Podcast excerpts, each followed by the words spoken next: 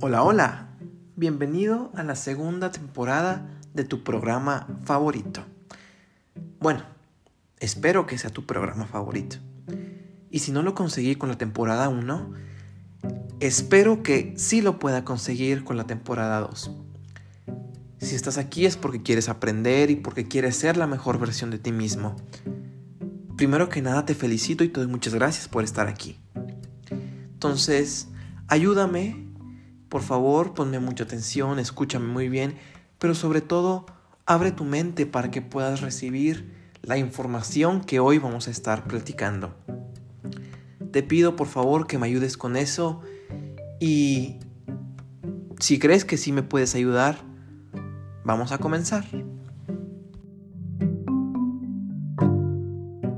Bienvenidos al tercer, sí, tercer episodio de nuestra segunda temporada. Ya saben que antes de entrar directo al tema me gusta platicar un poquito con ustedes y pues les cuento que eh, la semana pasada me puse a escuchar pues uno que otro de, de nuestros episodios que ya saben que no me gusta, me cae muy mal, pero pues a veces es necesario para corregir ciertas cositas que puedan surgir. Y como acabamos de empezar una nueva temporada y hay gente nueva eh, escuchándome, pues se me ocurrió que a lo mejor hay gente que podría tener ciertas preguntas y la que más me surgió que podría tener, porque yo la tendría, es, ¿por qué si ya vas en la segunda temporada, no eh, te compras un micrófono y mejoras em, el audio. Y pues quienes ya tienen tiempo ya saben cómo surgió esta idea, pero se las vuelvo a platicar. Esta idea de este programa surgió cuando eh, platicaba yo con mis amigos por audios de WhatsApp. Entonces ellos me preguntaban, oye, ¿qué opinas de esto? Y yo les mandaba un audio de cinco minutos eh, dando mi opinión o me pedían un consejo y yo yo les mandaba igual otro audio de mínimo 5 minutos donde les daba el consejo y mi opinión. Y un día, una amiga, que quiero muchísimo, me dice, ¿sabes qué? Deberías de hacerte un podcast.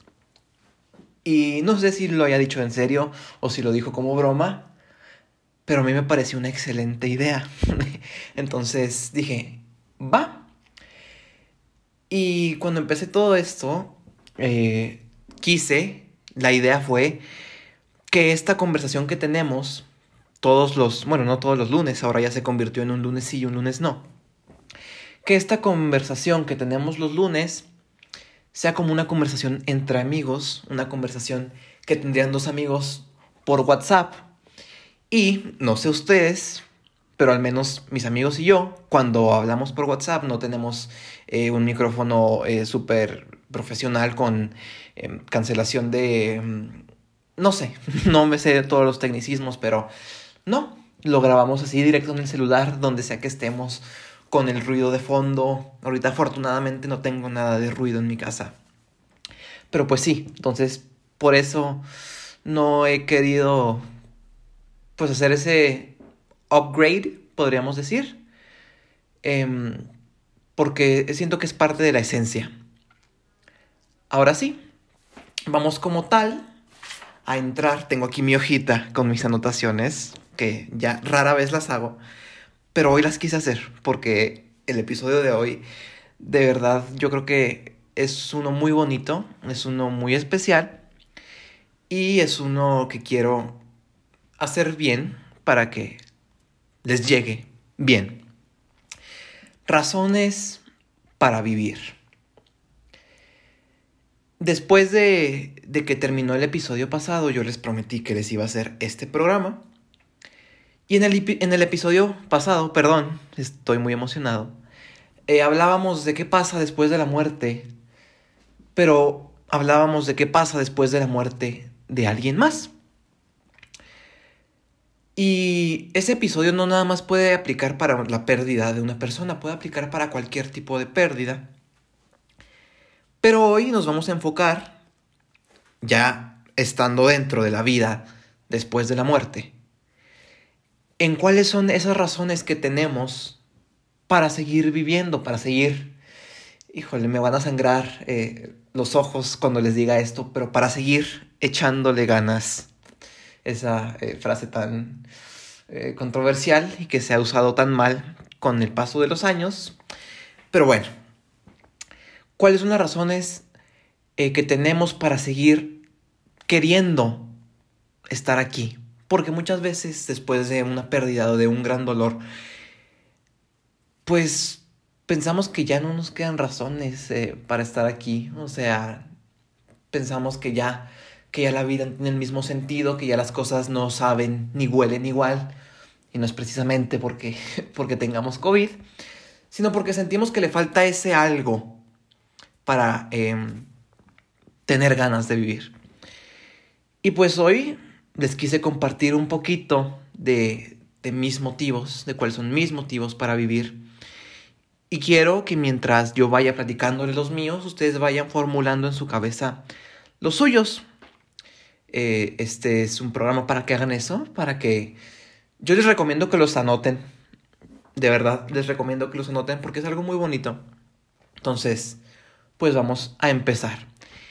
Y el primer motivo que yo encontré, y yo creo que es el que todos nos dan, yo creo que es nuestra familia. Ya sea hacia arriba o hacia abajo. ¿A qué me refiero con esto? Ya sea tus hijos, que cuando tienes hijos, aunque no quieras, te tienes que levantar porque tienes niños que necesitan comer, necesitan limpiarse, necesitan ir a la escuela, no sé, al doctor a veces.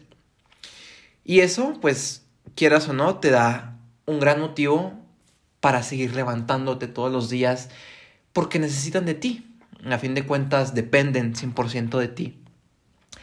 Pero ¿qué pasa cuando no tenemos hijos? Como es mi caso eh, personal y espero que siga siendo así por algunos añitos.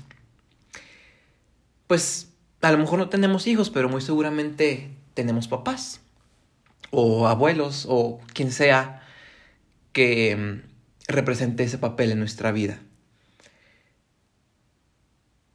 Y aquí lo bonito es que seguramente nosotros estamos dentro de sus propósitos para seguir viviendo. Ellos también necesitan muchísimo de nosotros y somos una gran parte de su vida y de su alegría. Y al menos a mí eso poder darle alegría a alguien que yo quiero tanto, me da un gran motivo para vivir. La segunda em, es un poquito eh, parecido, pero aquí son más de relaciones, eh, relaciones afectivas.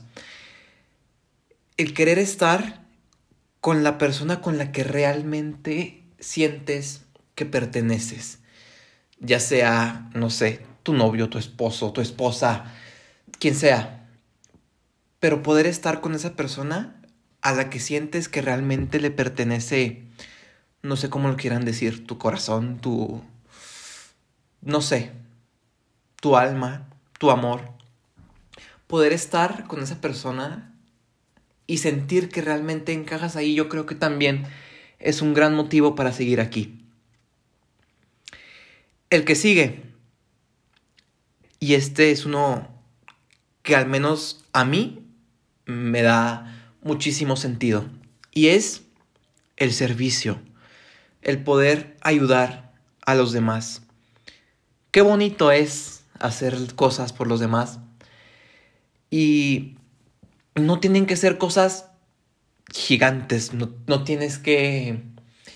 Em, no sé, ayudarle a alguien a pagar su casa o, o su hospital o lo que sea.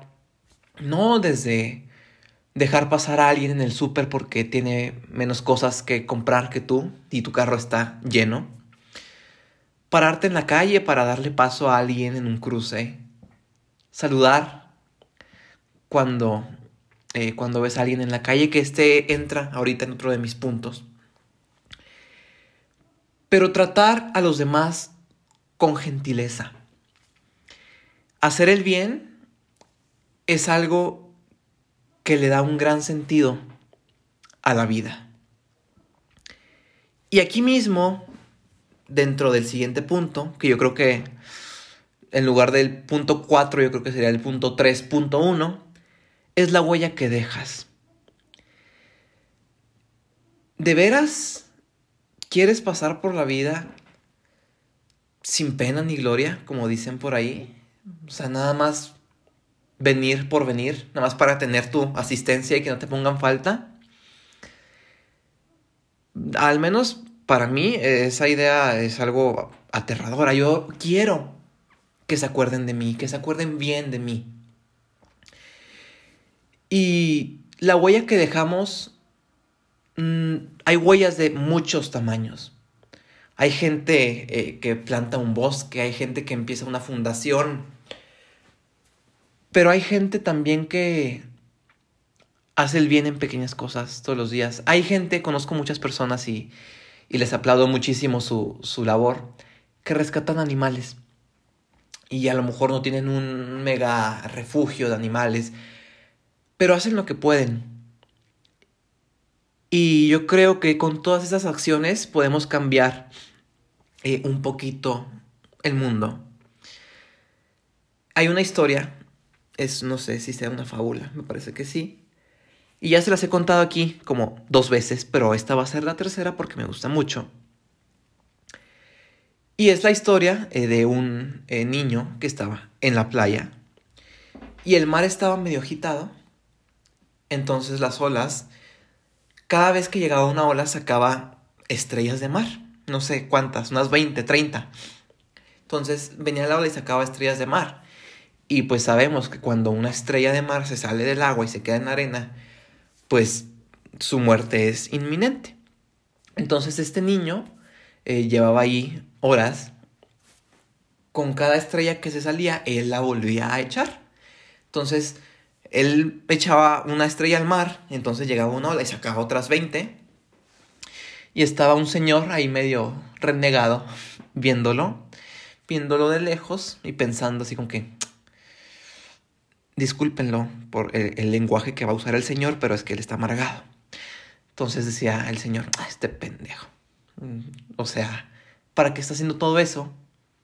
Nada más se está desgastando, está perdiendo su tiempo en algo que no tiene relevancia. Entonces se acerca muy enojado al niño y le dice, oye, ¿qué, qué, qué no ves lo que estás haciendo? Que no tiene sentido, eh, no importa, porque tú metes una y el mar saca 20 entonces el niño, muy tranquilo, como suelen ser los niños, se agacha y recoge una estrella de, del piso, de la arena, y le dice al Señor, para esta, para esta sí tiene sentido, y la vuelve a aventar al mar. Entonces, a mí me gusta pensar que aunque nosotros solos no podemos cambiar el mundo, sí podemos cambiar un poquito el mundo y la vida de las personas que nos rodean. Yo no puedo cambiar ahorita, no sé, la, guerra en Ucrania, pero si puedo ayudar a algún amigo que vive constantemente una guerra en su casa, no sé.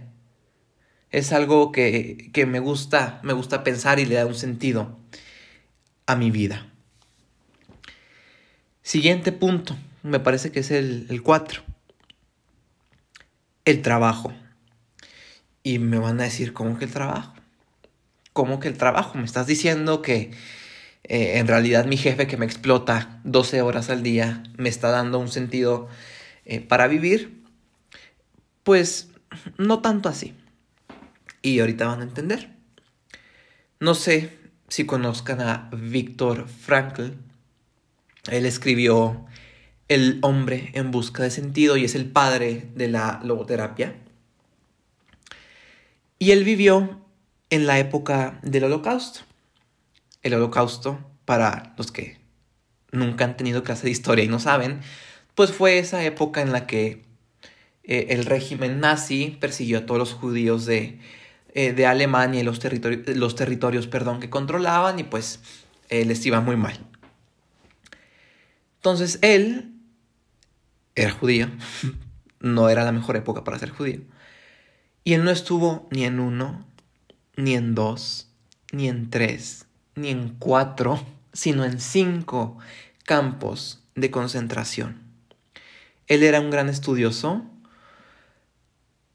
Le quitaron sus libros, le quitaron sus estudios, le quitaron a toda su familia. Él se acababa de casar recientemente, le mataron a sus papás. Lo dejaron verdaderamente solo con su soledad, como diría Marisela. Entonces él sobrevivió y les digo, empezó esta terapia. Eh, y él dice que el trabajo le da el sentido al hombre. Él decía que si a todos eh, los, los prisioneros que tenían no les hubieran puesto una tarea que hacer, que no eran tareas bonitas. Una tarea era probar las botas que fabricaban, entonces los ponían a correr todo el día alrededor del campo de concentración. Imagínense con el frío de Alemania. Nunca he estado en Alemania, pero se ve frío. Entonces, con el frío, con un soldado gritándote sin bañarte, no sé, pelón, porque los pelonaban. Y estar corriendo todo el día. Pero él dice que si a él no le hubieran tocado todo ese tipo de tareas, de asignaciones, él no hubiera sobrevivido, él no la hubiera armado. Entonces, de verdad... Ah, bueno, antes de, de esa recomendación. Él también vio cómo eh, la actitud de las personas realmente influye en, en su capacidad de resiliencia. Y no se los está diciendo un, un, white sican de, de las lomas que nada más está diciendo que no, es que tienes que echarle ganas. No. Este señor tuvo una vida seguramente mucho más difícil que la que hemos tenido ustedes y yo juntos. Entonces, si lo van a querer descalificar porque está hablando de sus privilegios, pues eh, no. La verdad es que no. Entonces, de verdad, pónganse algo que hacer. Pónganse algo que hacer. Y no les estoy diciendo que se vayan y se metan a una maquila a trabajar todo el día. Con trabajo no me refiero a laborar, a tener que pagarle impuestos al SAT. Me, me refiero a tener tareas, algo que levantarte y que sabes que lo tienes que hacer. Por ejemplo, no sé, no es que el día de hoy quiero acomodar todo mi closet y sacar las cosas que ya no uso.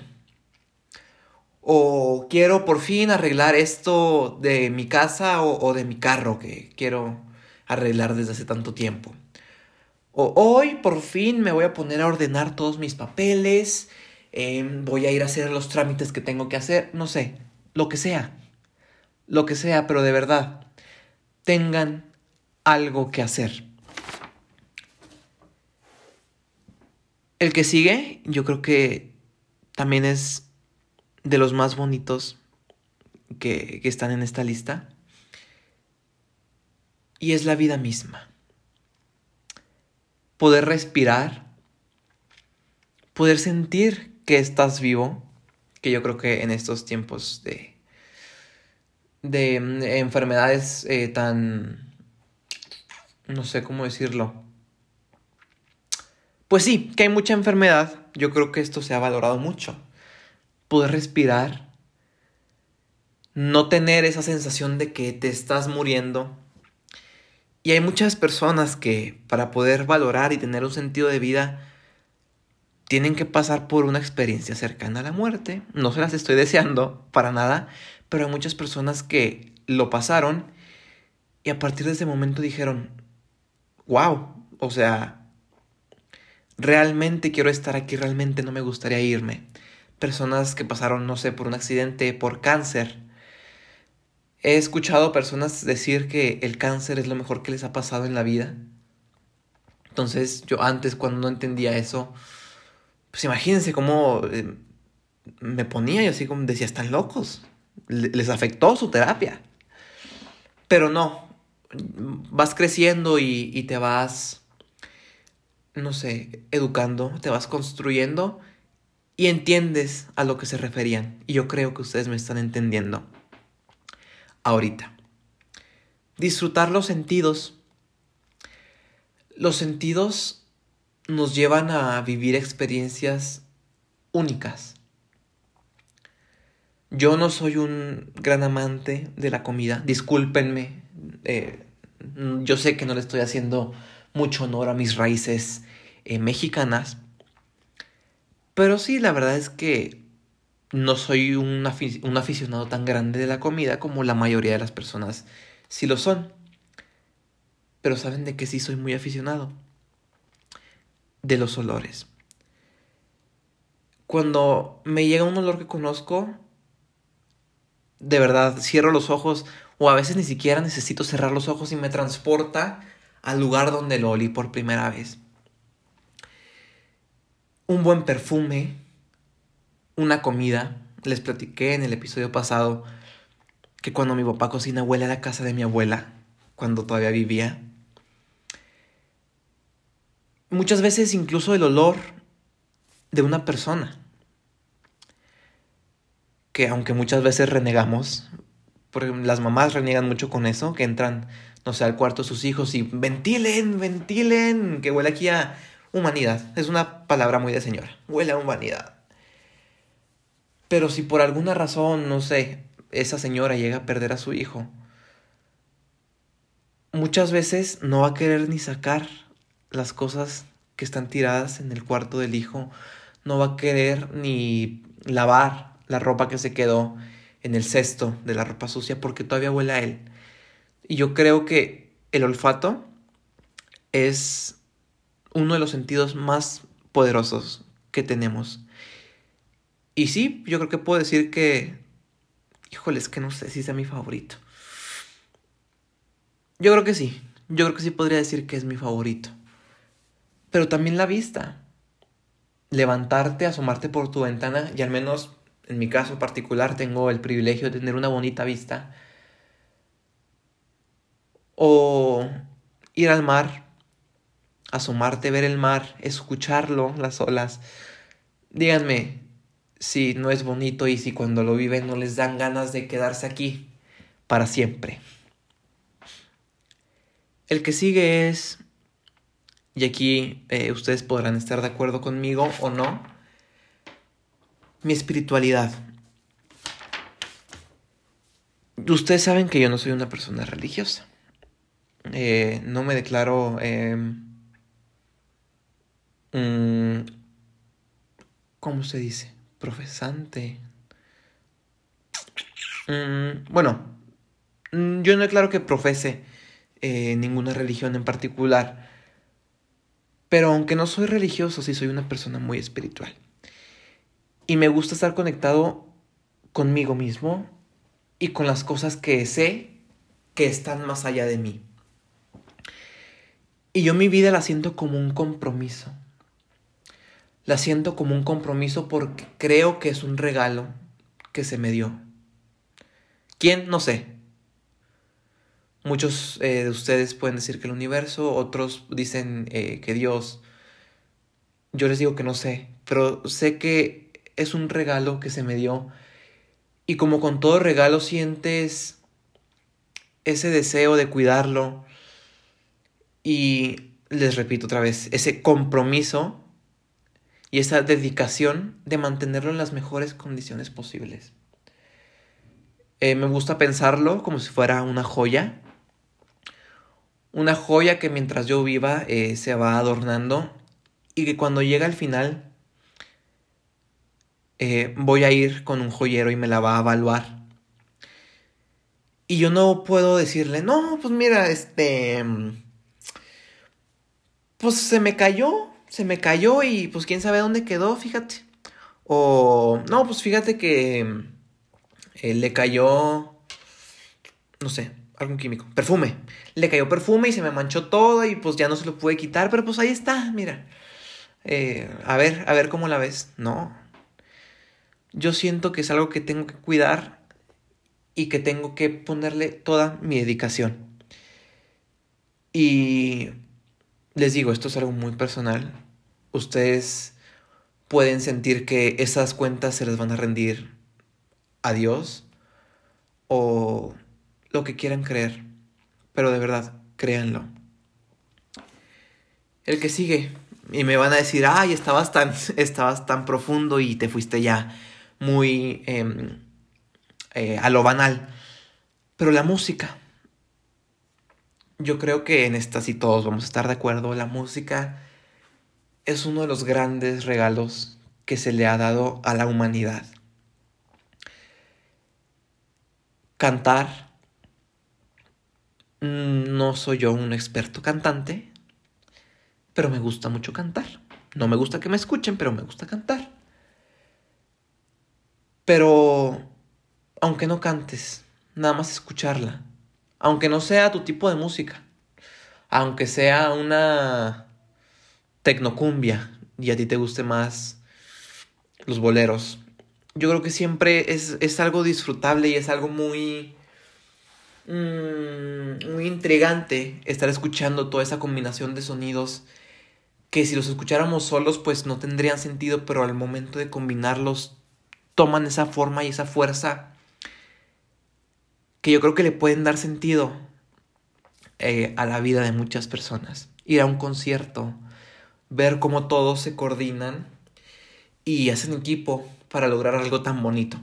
Al menos a mí, el poder escuchar la música que me gusta y también la que no tanto, es algo que le da un gran sentido a mi vida.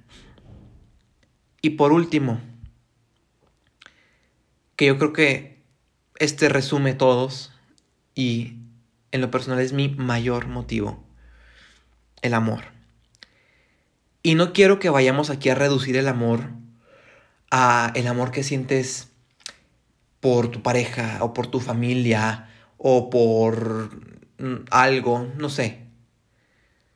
Estoy hablando del amor en la más grande extensión de la palabra, en el amor como esa fuerza y energía que te motiva a hacer las cosas.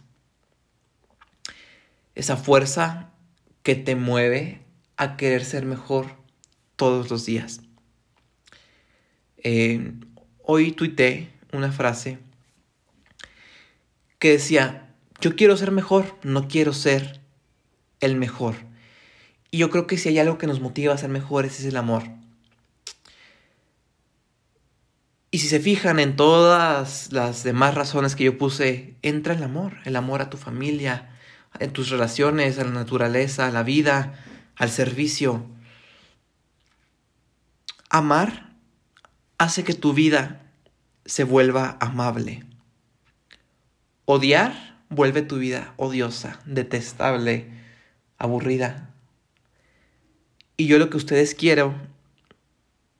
Ay, se me fue ahí un poquito la, la línea. Y lo que yo quiero que ustedes tengan es una vida amable, una vida que quieran y que les da gusto vivir. Y el mayor consejo que les puedo dar hoy es que vivan con amor.